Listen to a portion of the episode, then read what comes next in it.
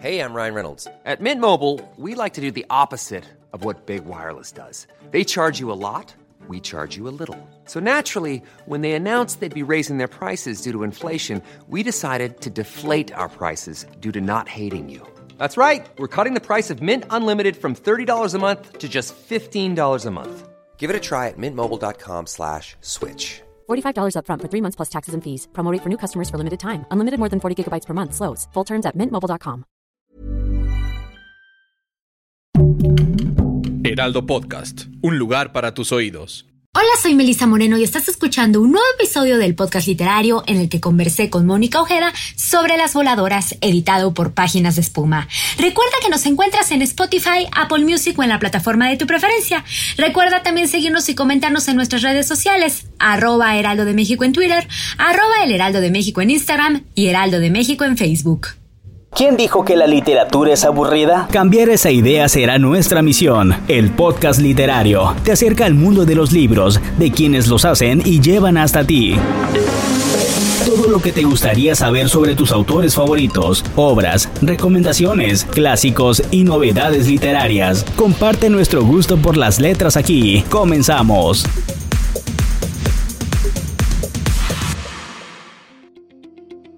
Bienvenidos a El Podcast Literario. Originaria de Ecuador, Mónica Ojeda es autora de la novela La Desfiguración Silva, por el que recibió el Premio Alba Narrativa 2014, así como de Nefando y Mandíbula.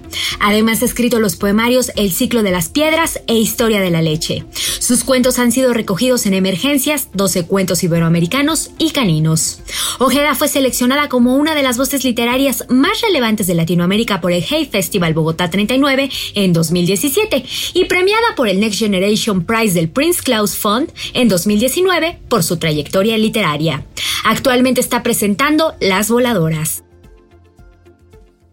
Bienvenidos a todos a un nuevo episodio del podcast literario y pues estoy muy contenta porque desde hace rato, desde su libro anterior, Nefando, ya tengo muchísimas ganas de hablar con Mónica Ojeda y ahora sí ya se me hace con este, esta serie de ocho cuentos, Las Voladoras, editado por Páginas de Espuma. Y bueno, son ocho historias impresionantes eh, y digo impresionantes eh, porque están llenas de violencia, pero una violencia eh, desde la intimidad. Pero bueno, a ver, no, no quiero adelantarme, quiero que Mónica nos, nos cuente de eso. Moni, bienvenida a este espacio y cuéntanos de dónde vienen estas voladoras impresionantes. Hola, muchísimas gracias. Estoy súper contenta de que me hayas invitado a tu podcast. Eh, bueno, en realidad vienen de la idea, este libro de cuentos surgió un poco porque um, tuve muchísimas ganas de escribir un libro a partir de una idea general englobada en el concepto de gótico andino.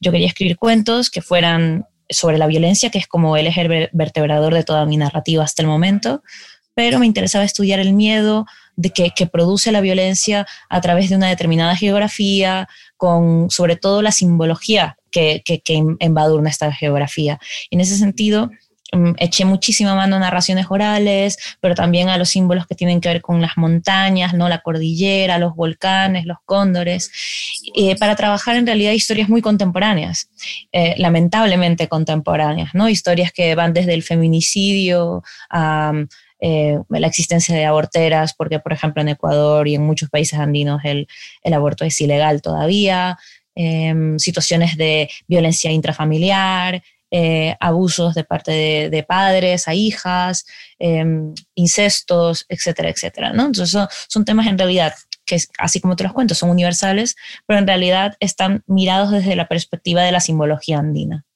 Tú creciste con todos estos símbolos, obviamente. ¿Son leyendas, son, son símbolos que se siguen contando eh, en la actualidad? ¿Tú, lo, ¿Tú, creciste sí. escuchándolos? ¿Todavía se, se, se, narran? Sí, la mayoría de ellos. Como te digo, en algunos cuentos tomé narraciones orales y, y, desarrollé cuentos a partir de ellos, como en el primer cuento de las voladoras, que se llama Las Voladoras. Tomé la historia de las voladoras del pueblo Mira en Ecuador, que, que cuenta, digamos, la leyenda o, o la narración oral, ¿no? Que las mujeres del pueblo Mira por la noche pueden devenir en brujas, en mujeres que se, que se untan las axilas con miel, se suben, los se suben a los tejados y vuelan. Em, y a partir de eso, pues decidí hacer un, un, cuento que en realidad no es nada fiel a la historia oral y lo que hace es tomar a las voladoras como una especie de alegoría del deseo, ¿no? Que entonces es un cuento más sobre una familia que se perturba intensamente a, al, recibir a una voladora en casa porque la voladora representa ese deseo, ¿no? Y el padre, al padre se le tensa el pantalón, a la madre, eh, la madre riega leche en el suelo y la, y la lame, a la hija puber le empiezan a crecer las tetas, empieza a sangrar, ¿no? Y, pero hay muchos cuentos en los cuales no tomo ninguna narración oral porque pues no, no lo necesitaba y lo único que quería era tomar un espacio geográfico que me servía como una especie de, de alegoría o de símbolo ¿no? Entonces, hay cuentos que, trabajan con narraciones orales y otros que solamente trabajan con historias situadas en un paisaje muy determinado. Ahora, el, hablar del horror desde la violencia, de, esto que tú dices, que no solamente se vive en tu país, sino que vivimos en prácticamente todos los países de América Latina y pues me atrevo a decir que, en todos los países del mundo, ¿no? Eh, hace poco platicaba con Fernanda Melchor que lo abarca también desde desde otro tipo de narrativa, pero pues también habla de, la violencia, ¿no? Y decía, no se trata de, juzgar, no se trata de tratar de, explicar, se trata de plasmar. ¿No? O sea, nosotros no venimos como escritoras a tratar de, decir esto está bien o está mal, sino de, decir esto está pasando. ¿Tú, ¿Tú intentas hacer lo mismo? Digo, obviamente desde tu, desde tu propia narrativa. Sí, incluso yo diría que, más que plasmar, que por supuesto, eso sin duda alguna es algo que, los escritores terminamos haciendo, ¿no? Em, a mí me interesa otra cosa más y es un ejercicio de escritura personal que, tiene que ver con entender, ensanchar la empatía, ¿no? Cuando escribo y creo personajes, eh, los construyo y son personajes que sufren eh, o que han vivido cosas que yo no he vivido, eh, de repente me veo ensanchando mi nivel de empatía. y ocurre que de repente empiezo a pensar como ellos, empiezo a entender por qué hacen las cosas que hacen. Em, y, yo creo que eso pasa también cuando leemos. Cuando leemos somos capaces a veces de empatizar con personajes, de imaginar unos entornos que realmente son ajenos o distantes, o que a veces ni siquiera son tan distantes, pero que nunca en la vida diaria nos hemos detenido realmente a darle el espacio em, eh, para pensar qué podría ser vivir en ello. Entonces, yo diría mm, plasmar sí, pero también diría eh, entender, ¿no? Eh, ejercitar la empatía a través de los personajes. ¿Cómo puedes empatizar con la violencia? Uf, eh, porque la violencia no me es ajena. Yo diría que empezaría con ello. O sea, mm, creo que lo, principal, lo que deberíamos em, eh, hacer todos, yo creo, eh, honestamente, es primero reconocer el monstruo que vive adentro. ¿no? nadie está exento de violencia. Es verdad que hay niveles y que hay, hay, hay personas mucho más violentas que otras y eso, pero no es verdad que existen personas que no sean violentas. Todos tenemos mm, em, niveles de violencia, a veces no la ejercemos físicamente, pero sí verbalmente, eh, a veces la ejercemos psicológicamente sobre otros. Eh, entonces, eh, creo que se puede empatizar con la violencia porque los, los personajes violentos que aparecen en mis cuentos en realidad tampoco son monstruos de otra especie, son seres humanos. Entonces, ya empezando por allí, quizás eso es lo que da más vértigo y es lo que da más miedo, pensar que, que los personajes que aparecen en mis historias, por más horribles que éstas sean, son personas que son padres, que son madres, que son hijas, em, que están muy cerca de ser nuestros vecinos, ¿no? O que podemos ser nosotros mismos, ¿no? O que podemos ser incluso nosotros, exactamente. Oye, Mónica, de repente también, bueno, algo que, que, une todos los cuentos es que la violencia está ejercida hacia o desde las mujeres, ¿no? Hacia sus cuerpos. Y tú ya lo dijiste ahorita, eh, no solamente físicamente, sino también emocionalmente. Uno que está que, es increíble por la descripción que haces, es el de Soroche. Esa, esa, esa narración que haces de, la descripción del cuerpo, que no voy a decir más, es desgarradora. es muy fuerte. sí, en, en, Soroche, que es un cuento que a mí también, eh, para la experiencia fue difícil, la experiencia de escritura, aunque fue uno de los cuentos que más velozmente escribí. Eh, fue casi como un vómito escribirlo. Em, pero, pero sí fue muy complicado porque eh, yo quería en un momento que un personaje se, se, hiciera una especie de suicidio discursivo consigo misma, ¿no? Em, mm, no que se matara clavándose nada, sino que, la, que, que utilizara la palabra para describirse a sí misma de una manera tan, tan increíblemente horrible que un, el lector supiera que después de, describirse una persona a sí misma de esa manera no puede sobrevivir, ¿no? O sea, que tuviera esa conciencia de terminar de leer la descripción de un personaje, de, esa descripción que hace Ana de sí misma y que sintieras, no, te has matado. O sea, Ana, te has matado a ti misma, ¿no? No puedes sobrevivir a haberte descrito de esa manera. Y creo que, creo que es algo que también em, me, interesa mm, llegar a esos niveles de violencia, no solo las violencias concretas de cómo un puño eh, le revienta la cara a alguien o cómo alguien impone su sexualidad sobre otra. Son eh, violencias que las tenemos muy claras y creo que a veces hay un sinnúmero de violencias que parecen menores, pero que son igual de horrorosas y que a veces son las que nos imponemos a nosotros mismos. Y, y, en este caso, yo he trabajado sobre todo con personajes mujeres. Em, la mayoría de los cuentos son protagonizadas por mujeres. El único cuento que es protagonizado por un hombre es el, cuento final, ¿no?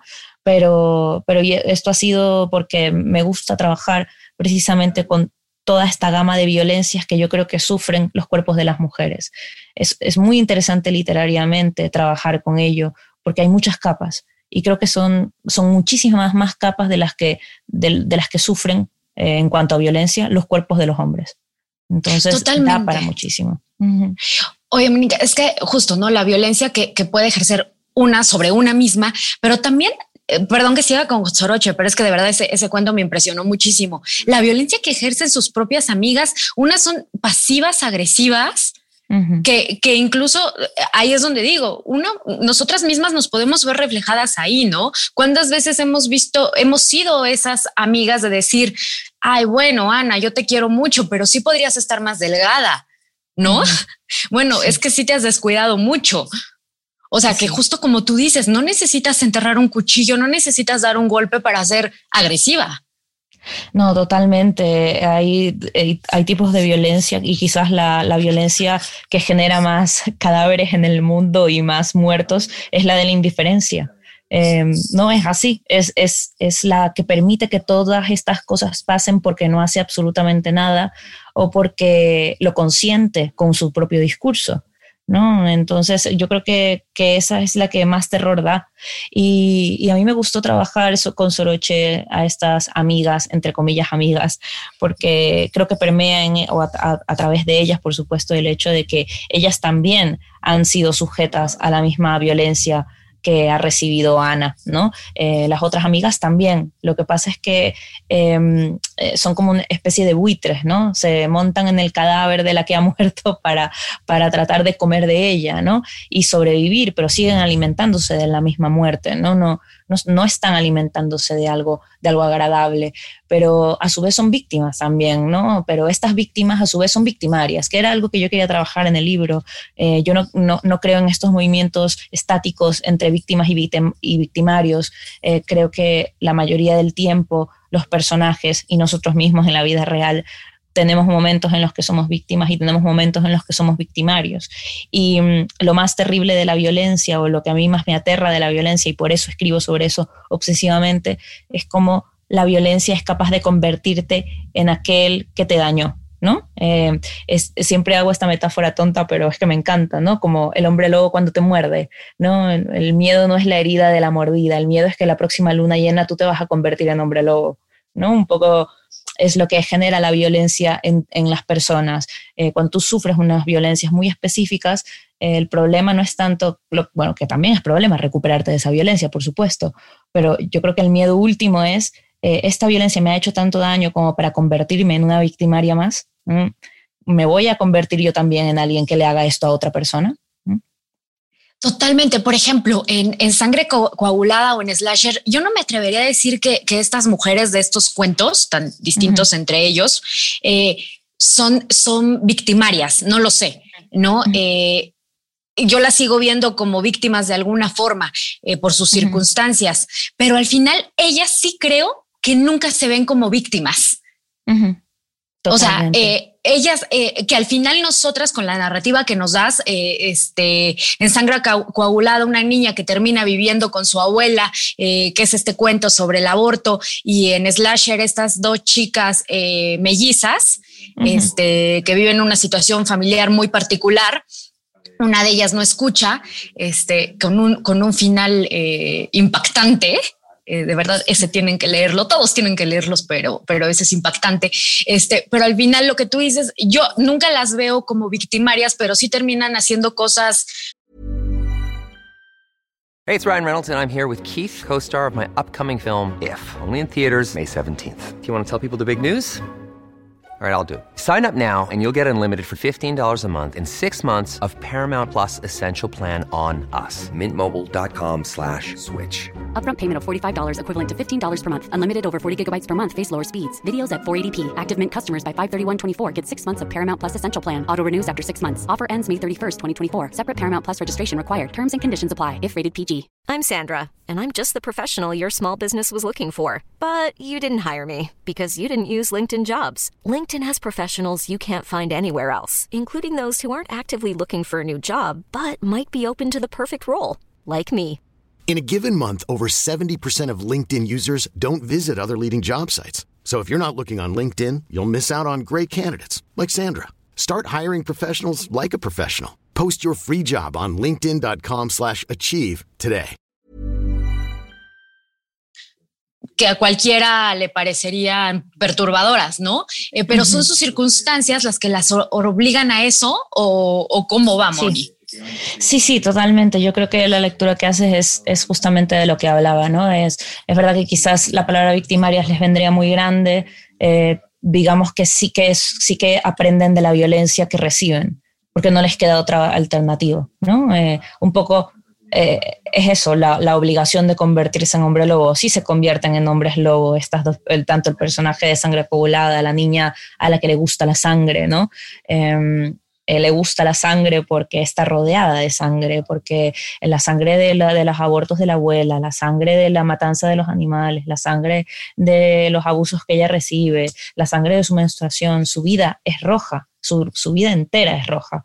Se tiene que encontrarle la belleza a ese color rojo o no, la vas a poder sobrevivir, ¿no? Y lo mismo pasa con los personajes de Slasher, o le, o le encuentran un disfrute a, la violencia de, casa, de familia de la que vienen y por lo tanto encuentran una especie de placer mórbido en, la violencia y en el, y en el hacerse daño eh, entre ellas, eh, a estas gemelas, ¿no? Entre, entre ellas, o no sobreviven la violencia. Entonces, eh, por eso digo, el, horror último a mí me parece que, y es algo que no está para nada puesto en los cuentos, pero creo que es algo que se puede sacar de los cuentos si uno, si uno se detiene a, mirarlos desde otras perspectivas. E, e, el horror sea, es que estos personajes no hayan tenido otras alternativas. Es como, eh, para mí eso ha sido lo cruel, es, es, la crueldad que yo creo que tiene la vida de la protagonista de Sangre Coagulada y la vida de las gemelas de, de, Slasher. Esa crueldad de no haber tenido alternativa a no, ser otra, a no hacer otras cosas que las cosas que ellas hacen en esos cuentos. Totalmente. Y otra cosa que, que también eh, está tremendo y está tremendo porque es lo que se vive en muchas casas, es que este horror viene desde los hogares.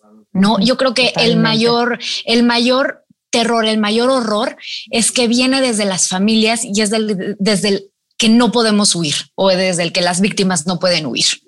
Sí, es absolutamente. Además, creo que vivimos en una época ya en donde hemos desmitificado bastante, pese a todas las reticencias de los discursos más conservadores, pero creo que hemos desmitificado un montón la idea de que la familia es un lugar de seguridad. Sobre todo, yo creo que los movimientos feministas además nos han ayudado un montón a desmitificarlo con, con estadísticas, ¿no? O sea, el, hecho de que en nuestros países la mayoría de las mujeres asesinadas son asesinadas por miembros de su familia o por, o por novios o por amigos o por gente de su entorno, eh, es, son datos estadísticos tan horrorosos que, que desmienten la idea que la familia sea un lugar en donde no existe la violencia. La familia es violenta y mientras más repitamos esto, la familia es violenta, la familia es violenta, la familia es violenta, más vamos a poder reducir la violencia en nuestros propios hogares.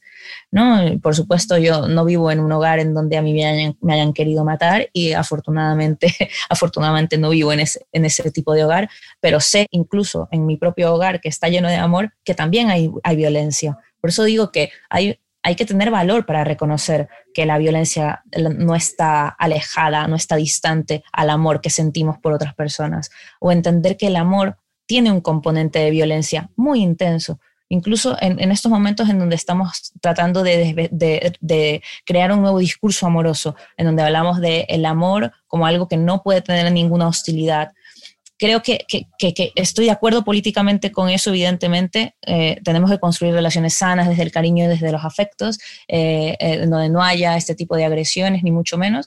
Vale, sí, totalmente de acuerdo. Pero el primer paso para crear eso es reconocer que sí que somos capaces de hacerle daño a las personas que queremos.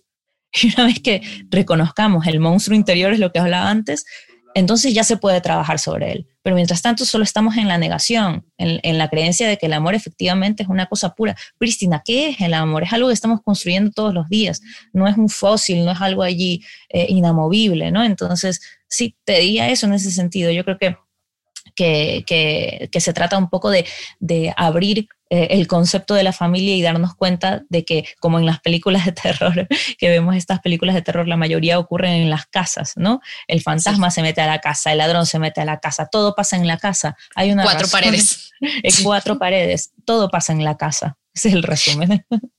Totalmente. Y es que, de nuevo, a ver, no tiene que haber un golpe, no tiene que haber sangre para que haya violencia. Claro, eso, eso es lo peor, ¿no? Esa, una muerte, un feminicidio es lo que, la cumbre de todo, pero las palabras también hieren y también causan cicatrices.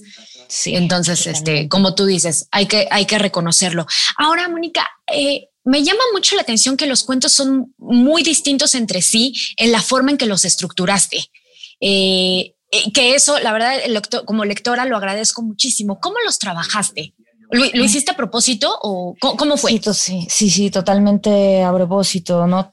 Yo quería que la lectura fuera, efectivamente, quería crear un libro con una coherencia em, interna, por supuesto, pero no quería que, fuera un viaje lector, em, digamos, lineal o recto sobre este, esta coherencia interna, ¿no? Yo quería que fuera como una especie de montaña rusa y que de repente tuviera un momento más alto, otros momentos más bajos, momentos, momentos en donde los cuentos tienen una estructura más clásica, momentos en donde los cuentos son un poco más em, experimentales, no totalmente experimentales, no hay ningún cuento súper experimental en las voladoras, pero digamos que se alejen un poco de la estructura clásica, cuentos más de terror, cuentos más que se alejen del terror y vayan más por otro lado.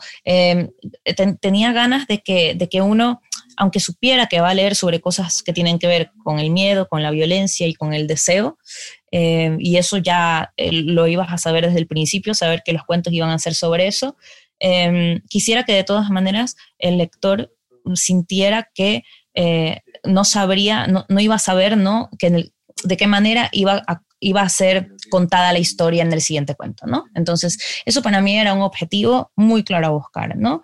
Em, que, todavía pudiera sorprender, si no por los temas, porque los temas van a ser eh, todos estos, ¿no? Em, las historias van a ser diferentes, pero los temas se repiten. Eh, quería sorprender un poco por la estructura, ¿no?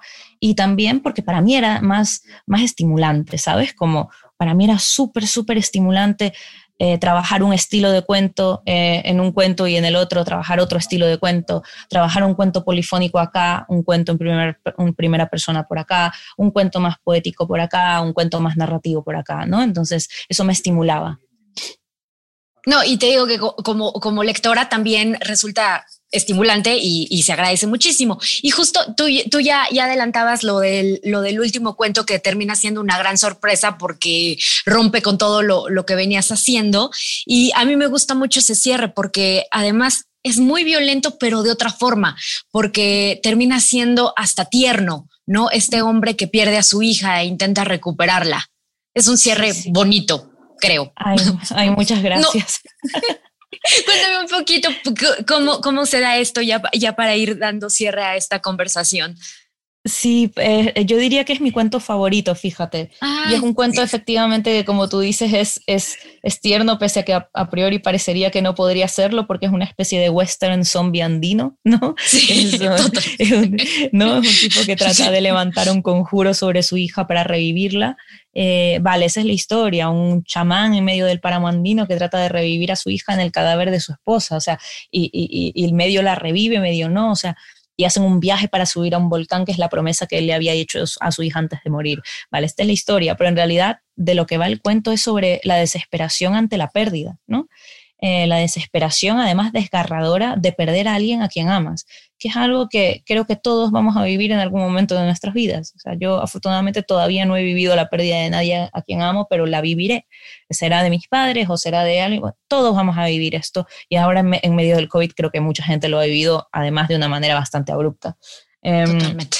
Pero, pero creo que es el duelo, como tú dices, es un cuento violento. Eh, porque es, pero, pero va sobre otra violencia, ¿no? Sobre la violencia de la vida, la vida que en algún momento y abruptamente se apaga y, y, te deja con, con, esa sensación de desamparo, ¿no? Entonces, creo que no hay nada más violento que la vida arrancándote, que, que la, vida y la muerte, arrancándote a alguien a quien, a quien quieres, ¿no? Entonces, uh, quitándolo de tu lado. Y, y es un cuento, entonces, un poco yo creo, yo sí creo, como tú dices, que es tierno, porque va sobre, uno empatiza con el dolor de este hombre, ¿no? Como eh, yo cuando estaba escribiendo, yo soy tengo 32 años, este hombre tiene como 50 y pico o 40 y pico, quién sabe, es un chamán, o sea, es la persona más distante a mí posible, pero, y yo no he tenido hijos ni los voy a tener, no quiero tener hijos, pero escribiendo sobre este personaje, de verdad que en algunos momentos sentía ganas de llorar mientras lo escribía, porque sentía eh, como ese dolor encarnado de, de, la pérdida, ¿no? Y es un cuento que va, ya te digo, sobre el duelo, pero además sobre otra cosa que a mí me parece súper importante, que es el tema del conjuro, ¿no? La idea de que, de que él escribe sobre las piedras de la tumba de su hija para revivirla, porque cree que las palabras son capaces de transformar la materia. Y yo creo que los escritores, y todos, todos ambicionamos eso, ¿no? Un poco que las palabras sean capaces de transformar la materia, que sean como un conjuro, que se metan en los cuerpos de los lectores y les levanten los vellos del brazo y les hagan llorar o les hagan sentir cualquier cosa, pero sentir algo, ¿no? Y, y, creo que justamente es un cuento que va sobre todo esto que te hablo, pero también termina siendo una poética, ¿no? Poética de autora. Es, es, un cuento de verdad hermoso, que te digo que de verdad creo que fue un gran cierre después de todo, todo el eh, sube y baja que nos haces vivir con los siete cuentos anteriores. Eh, Mónica, este es el podcast literario y siempre le pido a nuestros invitados si nos pueden compartir uh, un par de recomendaciones. En este caso, eh, me gustaría pedirte eh, si nos recomiendas algunos libros de horror justamente del género. Eh, eh, seguramente estás leyendo, justamente hay un boom ahorita de autoras, pero te lo dejo a tu libertad si nos pudieras recomendar algo. Genial. Pues mira, yo no sé si te voy a recomendar así de clásicos de género de horror, porque creo que ahora mismo lo que, lo que, lo que las autoras en Latinoamérica están escribiendo, creo que tiene que ver con el horror y tiene que ver con la violencia y con el miedo, pero a veces no, no desde el pleno género, ¿no? Y una autora que voy a recomendar y que de hecho es, es mexicana y me fascina es Fernanda Melchor. A mí me fascinó Paradise si bien Paradise no, no calza dentro del género de novela de terror, tiene un momento mm, muy, muy terrorífico eh, y, creo que la tensión está manejada de una manera magistral. Creo que Fernanda Melchor para mí es una de las autoras fundamentales actuales de Latinoamérica. Eh, y, Paradise me ha vuelto loca, me ha encantado. Otra novela que creo que, que, también, aunque no calza dentro del género de terror, pero es altamente perturbadora, es La débil mental de Ariana Harwich. Es una novela profundamente perturbadora, es corta eh, y hace, eh, es perturbadora no solo por lo que cuenta y por lo que sucede dentro de la novela, sino que también es perturbadora por el uso del lenguaje. Ariana Harwich sí que hace conjuros con la palabra, hace, desarrolla lenguajes como infectos que se te meten en la cabeza, eh, como arañas, como, como cucarachas en la cabeza. Es una cosa, una cosa tremenda. Es una escritora que a mí me parece deslumbrante. Y por último, voy a recomendar eh, el libro de María Fernanda Ampuero que acaba de salir con páginas de espuma, Sacrificios Humanos. Es un libro de cuentos, ese sí es un libro de cuentos de terror, plenamente de terror, Cada cuento, además, va sobre un subgénero de terror. Hay terror racial, hay aquelarres, hay eh, eh, home invasion, em, hay cuentos que son gore, hay cuentos de fantasmas. Eh, cada cuento va sobre, podría ser un subgénero del cine de terror tranquilamente, ¿no? Es un, libro de cuentos, además que creo que hace algo muy importante, que es devolvernos el horror eh, devolvernos, el horror de lo que realmente es horrible, pero que nos hemos acostumbrado tanto que, pareciera que ya no nos, no nos espanta, ¿no? Eh, nos devuelve el horror por las desigualdades sociales, por la violencia de las mujeres, por, por el racismo, por la migración, eh, por tantos temas. a mí me parece que, que es un libro de cuentos increíble. Y, ahí es donde está el verdadero horror. Y bueno, obviamente queremos dejar sobre la mesa a las voladoras que es editado por Páginas de Espuma. Y yo quiero agregar también eh, Nefando, que es editado por Almadía, que también es un librazo que no se pueden perder si todavía no lo leen. Y de muchas gracias. no, te lo juro que sí. Mónica, muchas gracias por compartir estos minutos con, contigo y espero coincidir en vivo muy pronto. Encantada. Gracias. Un placer. Gracias por escucharnos en este capítulo del podcast literario. Cada 15 días encontrarás un nuevo episodio a través de las plataformas streaming por El Heraldo de México. Estamos en Spotify, Apple Music o en la plataforma de tu preferencia. Recuerda seguirnos y comentarnos en nuestras redes sociales. Arroba Heraldo de México en Twitter, arroba El Heraldo de México en Instagram y Heraldo de México en Facebook. Yo soy Melisa Moreno y me encuentras en arroba melisototota. Nos escuchamos la siguiente. How would you like to look five years younger? In a clinical study, people that had volume added with Juvederm Voluma XC in the cheeks perceived themselves as looking five years younger at six months after treatment. Look younger, feel like you. Add volume for lift and contour in the cheeks with Juvederm Voluma XC. Reverse signs of aging by adding volume to smooth laugh lines with Juvederm Volure XC. For important safety information and to find a licensed specialist, visit juvederm.com. That's J U V E D E R M.com. Not for people with severe allergic reactions, allergies to lidocaine, or the proteins used in Juvederm. Common side effects include injection site redness, swelling, pain, tenderness, firmness, lumps, bumps, bruising, discoloration, or itching. There's a risk of unintentional injection into a blood vessel, which can cause vision abnormalities, blindness, stroke, temporary scabs, or scarring. Talk to a licensed specialist to find out if it's right for you.